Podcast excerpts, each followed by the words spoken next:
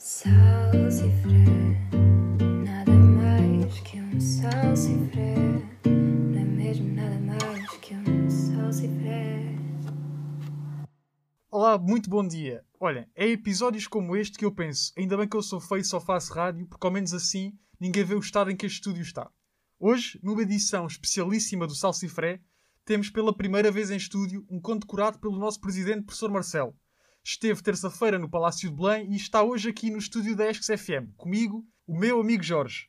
Como é que está, Jorge? Uma chama invisível incendiou-me o peito. Isso é azia. Tu eu não te avisei para não comeres aquela chamuça. Ai ai, pois sempre com essa mania de pôr metáforas em tudo, vocês artistas, pá. Pois admiras que ninguém te perceba. Mas estás muito mal, queres um gaviscon, um copo d'água? Outro cigarro, outra imperial. Pá, tu não te avisei para não dizeres o que é que estamos a fazer no ar. Não digas isso, porra. Ninguém pode saber que estamos a fumar no estúdio. Quero lá saber.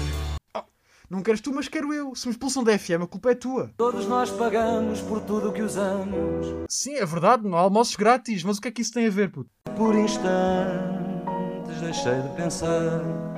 Pois, bem me pareceu. Mas olha, já que estás aqui, queres dizer alguma coisa ou contar umas histórias das tuas? Vou falar-vos de um curioso personagem. Ah, essa é aquela do terrorista que depois... Essa história não é tua. Pá, pronto, desculpa, só queria participar. Então, mas o curioso personagem não era o Jeremias. Era o Pai Natal com o seu saco de prenda. Ah, ok, ok. Então e o que é que o Pai Natal fazia então? Dizem que fazia amor com qualquer um que se drogava.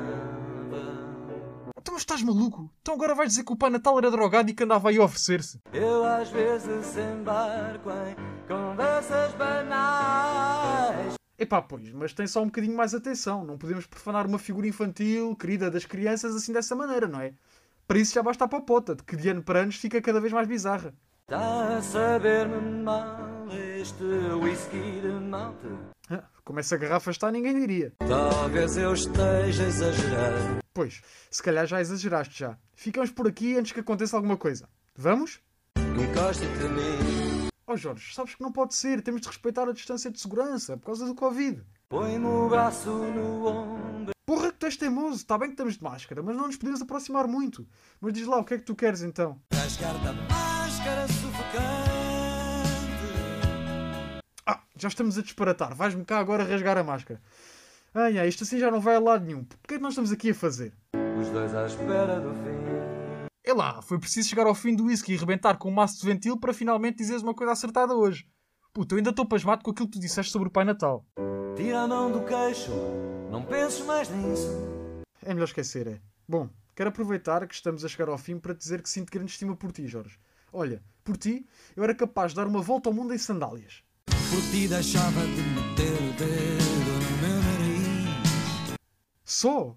Estou aqui a demonstrar o meu amor com uma viagem na palma da mão, disposto a enfrentar desertos e tempestades de pé descalço, e tu dizes-me que deixas de tirar macacos?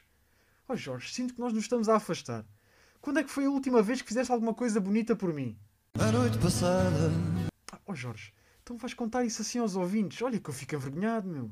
Acordei com o toque suave de um beijo. Vá, vá, já chega. Temos de manter a nossa privacidade. Desculpa ter dito que não fazias nada por mim. Eu não me leves a mal. Ninguém te leva a mão. Obrigado, Jorge. És sempre um querido. Olha, eh, queres que te leve a algum lado? Acompanha-me a casa, já não aguento mais.